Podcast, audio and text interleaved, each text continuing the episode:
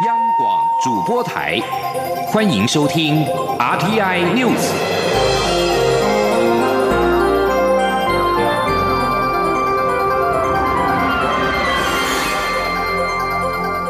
听众朋友您好，欢迎收听这节央广主播台提供给您的 R T N News，我是张顺祥。境外生入境松绑政策排除陆生，引发国民党立委的不满。今天到陆委会关切陆配子女陆生返台政策。陆委会主委陈明通表示，不管是陆配子女、陆生入境的实施点，都要提报国境管理会议处理。但是教育部没有体察最新的疫情，也没有把陆生入境案提报给该会讨论，就对外宣布松绑政策。陈明通强调，陆生入境只是暂缓，不表示不让他们回来。真正有要回来的，我们就放。记者刘玉秋的报道。教育部原定开放包含陆生在内的境外在学学会生来台就学，不过政策却突然急转弯，最后不包含陆生。国民党立委陈玉珍召集国民党内政委员会委员六号前往陆委会考察，了解陆生及所谓陆配子女小民返台的措施情况。国民党立委陈玉珍、林思明、叶玉兰、李德伟等人强烈呼吁陆委会三思，基于政治归政治、人权归人权、教育归教育，应尽速让滞留中国的小民与陆生返台，保障他们的人权。不过，原定到陆委会的考察行程，最后却回到立法院内政委员会的会议开会。陆委会主委陈明通并站上备询台接受立委质询。休会期间，立院临时进行类似委员会的议程，也引发陈明通与民进党立委质疑不合宪政体制。对于境外生入境松绑政策急转弯，陈明通表示，不管是小民或是陆生的入境实施点，都要提报由行政院长所主持的国境管理会议处理，但教育部未提报该会，却进行宣布政策。陆委会也认为一次有一万多名境外生入境不妥，因此政策暂缓，没有不放。那教育部把那个旧的方案，他想象上说啊，好像这样子可以过了，但是没有体察最新的疫情的状况，那就就去宣布了。但是我们觉得这样不妥，那一下子一万多人要要回来，我们。觉得不妥，所以要一些分流。我们检视大陆方面，其实回来的效果不是那么强，所以我们暂时把它 hold 住，那么降低这样子。至于何时开放两岁以上的小民以及陆生入境，陈明通说，暂缓不表示不让他们回来，一定会让他们回来读书。基于过去政府顺利让滞留武汉的国人包机返台的例子，政府会配合疫情做适当的处置，会在适当的时候发布政策，循序渐进。真正有要回来的，我们就放。中央广播电台记者刘秋采访报道。台湾大学今天表示，不限应届毕业生入境，对许多学校而言都是好消息，但独独不包括陆生，台大深表遗憾。美国卫生部长阿扎尔近日将率团访问台湾，外交部今天表示，竭诚欢迎，并且殷切期盼，欢喜期待他的来访，希望能够向美方多多请益，并分享经验。至于中国政府反对阿扎尔访台的相关发言，外交部回批表示，当今中国政府已经成为全球麻烦制造者，应该停止在国际间对我说三道四，干涉台湾跟其他国家的交往。王兆坤报道。美国卫生部长阿扎尔预定下周访台，相关行程安排等细节，外交部发言人欧江安表示，基于台美互信及外交惯例，目前仍不方便对外说明。欧江安指出，对于阿扎尔的到访，我们表达竭诚的欢迎，并且殷切的期盼。他说：“总统昨天特别推文哦，来欢迎我们的部长，也诚挚的欢迎。我们今天发布了一个新闻稿，包括我们的指挥官卫福部长陈时中也竭诚欢迎，还有我们的政府跟我们的人民，大家都欢喜的期待 Alex 阿萨尔部长的一个来访。我们有很多的意见哦，要跟美方来沟通交流。”我们也想听听美方的意见，我们也希也很希望能够跟美方多多请益，呃，来经验的一个分享。中国政府对此事表达不满与反对立场。欧江安回应表示，中华民国台湾是主权独立的国家，与美国理念相近国家及其他国家交往与深化关系是天经地义、理所当然的事情。中国政府无权智慧。欧江安说，在这个。中华人民共和国要批评其他国家之前，我们建议他先看看他们自己里面内部发生了什么问题。我们看到今当今的一个中国政府是成了一个全球的一个麻烦的制造者。欧江安指出，中国隐瞒武汉肺炎疫情祸延全球，造成一千八百万人确诊，超过七十万人死亡。中国不断挑起争端，破坏现状，造成区域间紧张，也企图称霸。对内方面，香港的反送中、港版国安法，对维吾尔族、西藏人民、对宗教的一系列压迫，所以希望中国政府停止在国际间说三道四，干涉台湾与其他国家的交往。中央广播电台记者王兆坤台北采访报道。即将访问台湾的美国卫生部长阿扎尔五号在接受美国福斯新闻访问时表示，美台已经建立重要的长期合作伙伴关系，台湾的防疫表现令人赞赏。他也期待见到总统蔡英文跟卫福部长陈时中。美国卫生部四号宣布，阿扎尔将在近日访问台湾，这是魁违六年来首位美国内阁级官员访问台湾，也是一九七九年台美断交以来访台最高层级的美国官员。阿扎尔将代表美国总统川普跟资深台湾官员及防疫专家会晤，讨论美台伙伴关系、疫情应对以及全球卫生等议题。而美国国务院五号也表示，阿扎尔访台行程符合二零一八年三月上路的台湾旅行法。纽约时报则是报道，美中在贸易、科技、军事等领域激烈交锋之际，这一次高层访问恐怕会让华府跟北京的关系进一步探底。蔡英文总统今天在总统府接见尼加拉瓜共和国驻台大使达比亚。蔡总统感谢达比亚多年来为促进两国邦谊努力跟付出，不但让双边贸易额创下历史新高。他曾说的“台湾并不孤单，我们会跟你们站在一起”，更是让所有台湾人民感到非常温暖。欧阳梦平报道。蔡英文总统六号上午接见即将去职的尼加拉瓜大使达比亚，他首先代表台湾人民及政府感谢达比亚为促进两国邦谊所做的努力与付出，并表达最深的祝福。总统指出，达比亚驻台十二多年来，不仅时常举办各种艺文活动，让台湾人民更加了解尼加拉瓜的文化，也在贸易、卫生、农业及科技等领域促成两国许多合作交流。现在，尼加拉瓜除了咖啡在台湾很有名，牛肉与白虾等农渔畜牧产品也很受欢迎。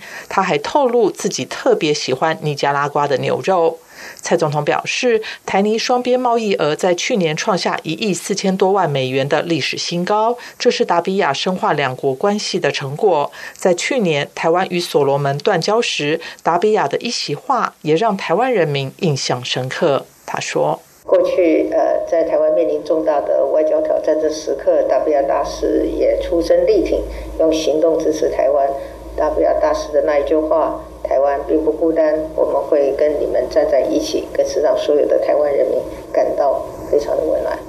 总统表示，达比亚是台湾重要的朋友，也是台湾在尼加拉瓜的最佳代言人，台湾就是他的第二个家。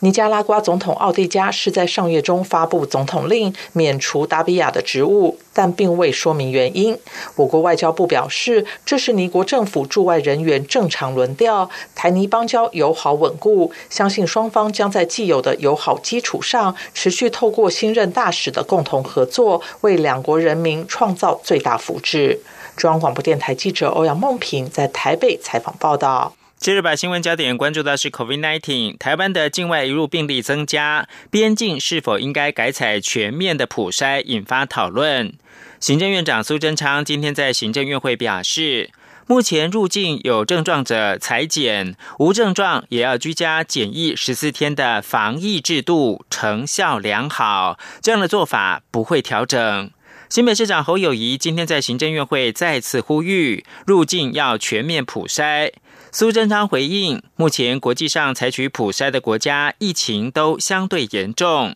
台湾若普筛可能会导致民众心防松懈，反而没有做好居家检疫，成为社区防疫的破口。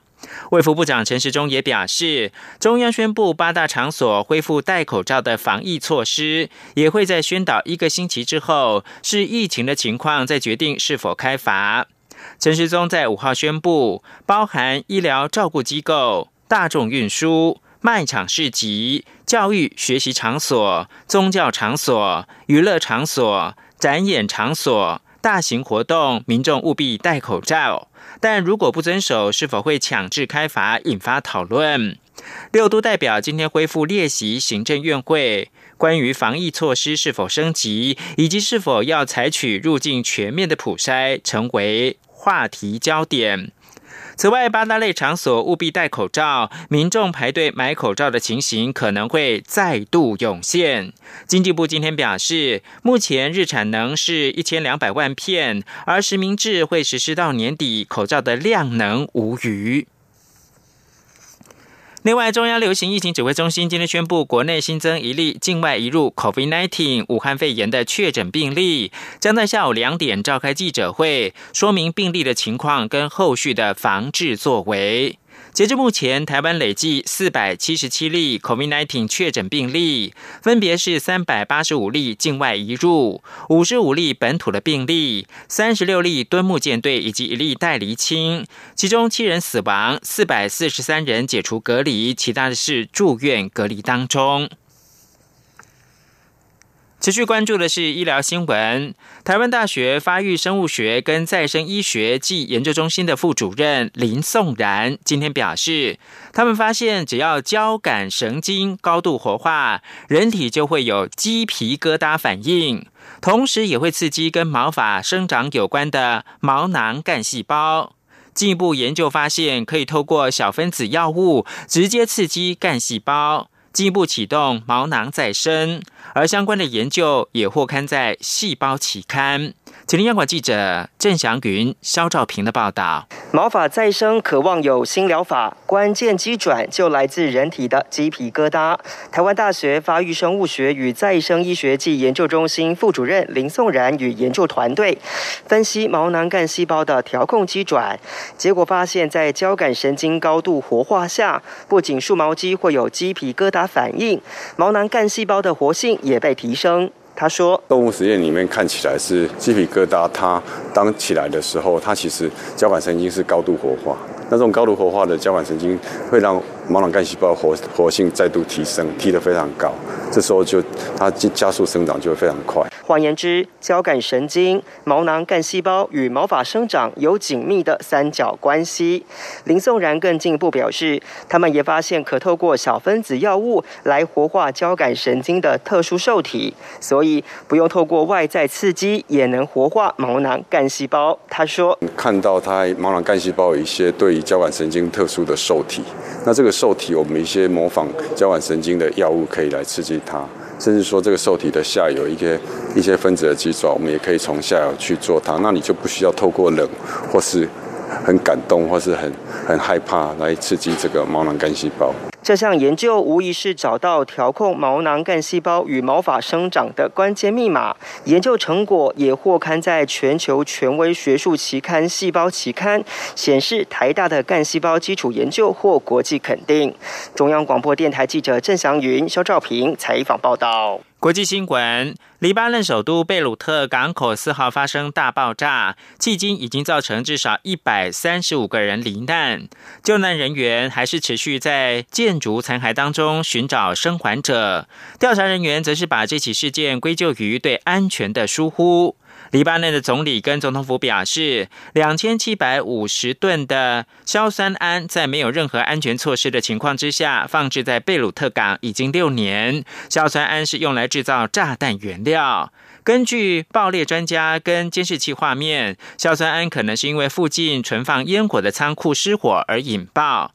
另外，白宫幕僚长梅多斯五号表示，美国并没有完全排除爆炸是一次蓄意攻击事件。新闻由张顺祥编播。大家好，我是卫生福利部司长蔡淑凤。口罩使用，您做对了吗？戴口罩前要先洗手，检查口罩外层向外，压条向上。戴上后轻按鼻梁，戴住口鼻，预防飞沫接触。脱口罩前先洗手再脱，将口罩外层往内折成四分之一，再丢进有盖热色桶。丢后再洗手。暂存口罩时，将口罩外层往内折成四分之一。有政府，请安心。资讯由机关署提供。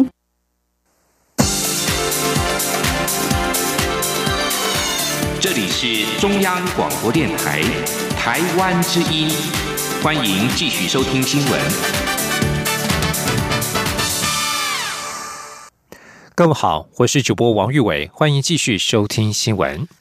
外电报道指出，软银集团有意出售英国晶片设计巨擘安摩，并且点名美国绘图晶片大厂辉达、台积电、红海等厂商有意收购或入股。台经院今天指出，目前来看，以辉达出现的可能性较高，而且此事背后也涉及美中科技战。若辉达顺利收购，等同美国掌握科技战的一大筹码。但不论是哪一家晶片厂入主安谋，都难以影响台湾半导体产业，因为这些晶片厂最终还是会下单给台积电。今天央广记者谢佳欣的采访报道。英国晶片设计巨擘安谋在智慧手机、平板电脑的晶片设计架构拥有高市占率，近年也积极布局人工智慧神经网络运算架构，是许多科技大厂晶片开发所仰赖的大厂。日经亚洲评论报道称，软银集团和几家科技巨擘联系，讨论出售安谋的可能性，包括台积电、红海、苹果、高通、辉达都被点名有意参与。不过，台积电已对外表示。目前并无兴趣与投资安某的计划。台经院产业顾问暨研究员刘佩珍指出，现阶段看来，以美系大厂辉达的呼声最高。若成功收购，将掌握行动装置 CPU、GPU，甚至是资料中心晶片走向，让辉达在高效能运算的竞争力大大加分。另一方面，这也会牵动国际大厂版图挪移。例如，竞争对手三星过去就曾想收购安谋，一旦辉达入主安谋，三星可能得。付出高额授权金，或是放弃安谋晶片架构，改用其他开放来源架构，就得花额外的转换时间与成本。刘佩珍表示，从更深层来看，此事也牵动美中科技战。身为美系公司的辉达，若成功收购安谋，等于安谋需接受美国规范，这将让美国在科技战中获得一大筹码，甚至可能直接禁止出口相关细制裁给中国业者。不过，无论安谋被哪家晶片厂收购，对台湾半导体来说，尤其台积电影响并不大。他说。假如说他真的是被归达所收购，或者是其他的晶片厂商，那其实对于我国的一个晶圆代工跟半导体封测，其实是不会有太大的影响，因为这些晶片公司它最终其实还是会下单给台积电。不过刘佩珍也强调，即便辉达真的要入主安谋，也得经过欧盟、中国等国同意这项合并案，后续的变数仍多。中央广播电台记者谢嘉欣采访报道。台湾的晶片制造占有优势，五 G 网络也迎头赶上，并且重视安全性。台湾五 G 市照至今已经有四家电信业者陆续开台。国家通讯传播委员会 NCC 也指出，台湾在五 G 的资安防护部署领先全世界。面对美国全面防堵中国大陆的五 G 通信电信设备制造商，并且将在二十六号携手台湾发表台美五 G 共同宣言，捍卫新兴网络安全，更成为原本就具有优势的台湾五 G 产业供应链崛起的利基。前天，央广记者吴立军、吴立军的采访报道。台湾五大电信业者已有四家陆续抢进五 G 市场。面对外界忧心的资安问题，NCC 资安长孙雅丽表示，NCC 自四 G 时代起就要求电信业者不得使用中国大陆制造的设备。去年五 G 试照时，台湾更领先全球，要求所有得标的业者，除了要提出基本的五 G 网络建设试验。计划书外，还必须缴交五 G 网络资通安全维护计划。孙雅丽强调，这份资安计划书不仅只有硬体，更重要的还有人员及管理政策，以确保业者所建设的五 G 网络是安全可靠且具韧性的网络。他说：“台湾率先全世界的第一个国家，要求所有业者还要缴交五 G 网络的自动安全维护计划。那这个维护计划里头，不会只有所谓的技术面、设备上不能用录制，还包括其他在政策、在管理，尤其人员管理这一块，我们要业者提出来，他整个维护的范围，而且必须要一些专责的机构跟专责的人员，把治安及国安落实到所有的整个网络的营运。面对五 G 网络的风险，美国去年在波兰就联合了三十几个国家发表布拉格宣言，共同宣告必须重视五 G 网络自安议题，尤其是可信赖的供应链管理。美国在台协会更于日前宣布，将于二十六号携手台湾发布台美五 G 共同宣言，宣示双方携手捍卫新兴网络安全的决心。孙亚丽指出，由于五 G 网络未来将透过许多软体系统或模组来结合许多创新应用服务，因此需要大量的 IT 设备，尤其是 ICT 软体，例如伺服器、云端等等，非常有利于原本在 ICT 产业就具有优势的台湾切入，并且有机会扮演重要的关键角色，也成为台湾五 G 产业打入国际市场的重要利基。中广电台记者吴丽君在台北采访报道。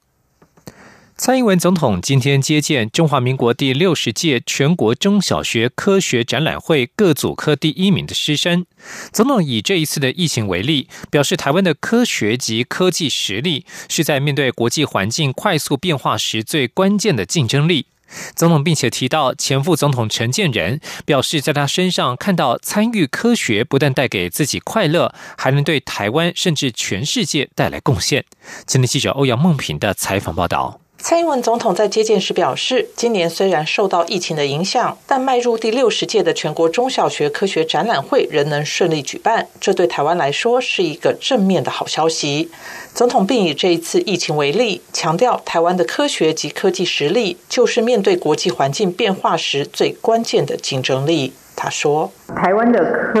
科学和科技的实力，就是我们面对国际环境快速。”变化的时候最关键的竞争力啊，那像是这次的疫情呢，因为台湾呃有制造试剂、快筛、快速筛检的能力，还有研究研发新药跟疫苗的能力，也有丰富的流行病学跟工位研究的经验，才能让我们在这个变局当中依然保持相对的社会的稳定跟安稳的生活。总统并表示，他在前副总统陈建仁身上看到参与科学研究不但能带给自己快乐，还能对台湾甚至全世界带来贡献。他期待在场学生可以怀抱志向，继续参与科学研究，但也要记得关心社会。总统也指出，他上任以来，每年都会与科展得奖学生见面。当他听到大家的心得，看到大家的热忱，总会对台湾的未来产生更大的信心。他每年也会特别注意得奖者中女生的比例，像是今年男女比例就很接近，在第一名中甚至女生还多一些。总统说，他要借这个机会告诉大家，不论是男生或女生，都不会影响参与科学研究的机会。只要肯努力，就能享受到研究的乐趣。中央广播电台记者欧阳梦平在台北采访报道。继续关心是台湾的防疫工作。近期出现几起从台湾出境却在他国验出 COVID-19 武汉肺炎阳性的确诊个案，引发民众关注台湾社区风险是否已经提高。对此，中央流行疫情指挥中心专家小组召集人张尚纯今天受访表示，相关个案如何感染以及感染源都还需要有更多的科学证据以及疫调资料才能判断。不过，他认为先前出境之后验出阳性的案例都属于偶。发的零星个案，不过张善纯。张善纯也坦言，政府无法百分之百将入境旅客当中无症状者都筛检出来，但是透过居家检疫十四天以及七天的自主健康管理，就是要降低病毒的传染力，以达到实际的防疫效果。COVID-19 疫情未歇，台湾是否要朝向普筛引发热烈讨论。阳明大学与中山大学合作，透过全球大数据分析显示，台湾因为政府效能高。人口结构较为老化，医院病床数多，所以如果进一步普筛，也无助于降低病患的死亡率。今天记者陈国伟的采访报道，由阳明大学生物医学资讯研究所所长吴俊颖和中山大学企业管理学系助理教授梁丽玲合作的研究团队，透过跨国大数据找寻预测武汉肺炎死亡率的相关指标。吴俊颖表示，团队分析一百六十九个国家七十五亿人口的大数据后，发现。武汉肺炎死亡率较低的国家，通常检测数较多，政府效能较好，人口结构较年轻，病床数较多，或交通越不便利。不过，检测数所能发挥的效用，随各国的情况有所差异。研究显示，当一个国家的政府效能较差，人口结构较年轻，或病床数目较少时，朝普筛方向迈进，较能有效降低武汉肺炎的死亡率。研究团队指出，依据世界银行的世界发展指标，台湾的政府效能排行全球前百分之十四，六十五岁以上人口比例排在前百分之二十三，病床数在前百分之十六。台湾能有效降低确诊者的死亡率，主因在于政府的防疫措施、人民的自我健康管理以及医疗体系的优质照护。我们不太觉得增加检测数本身有它的效果，因为台湾在其他的参数上都是跟死亡率较低的情况是有相关的，所以这时候你再去增加检测数，它可能效果就有限。吴俊颖说，今年有许多关于武汉肺炎死亡率的研究，都集中在病患层级，但受限于研究人数较少，代表性容易不足。而团队这次透过全球大数据分析的研究成果，可作为各国政府决定是否普筛的重要参考依据。成果内容也已发表在《Nature》系列杂志科学报道。中央广播电台记者陈国伟台北采访报道。而在国际疫情动态方面。正当国际间爆发第二波 COVID-19 疫情，巴西的疫情仍持续蔓延，每天平均死亡人数超过千人，单日确诊病例数连续创新高。但是，巴西全国各地政府却放宽隔离措施，酒吧、餐厅、商店和海滩挤满了人潮。巴西圣保罗大学微生物学家巴斯特纳克指出，许多人有错觉，认为巴西的疫情大流行已经达到高峰，但是每天仍有超过千人死亡，并非好现象，所以不应该现在就恢复常态生活。世界卫生组织建议，只有当病例变得零星，而且集中在部分地点时，才能采取放宽社交隔离措施，以免加重医疗体系的负担。另外，在西班牙，五号通报新增一千七百七十二例新增病例，再创六月疫情解封以来的单日最高纪录。在中国，五号新增了三十七例确诊病例，其中三十例为本土病例。大陆辽宁省于四号无确诊之后，五号再度出现了三例确诊，而新疆则是报告有二十七例确诊。在上海、山东和陕西也都出现了境外移入病例。对于疫情肆虐，美国高阶防疫官员福奇五号表示，药厂渴望在明年初生产出数千万剂的 COVID-19 疫苗，到明年底产量可以达到十亿剂。继续关心日趋紧张的美中关系。美国国务卿蓬佩奥五号表示，美国希望看到不被信任的中国应用程式 App 从美国的 App Store 下架。他还形容 TikTok 和传讯软体 WeChat 微信是重大威胁。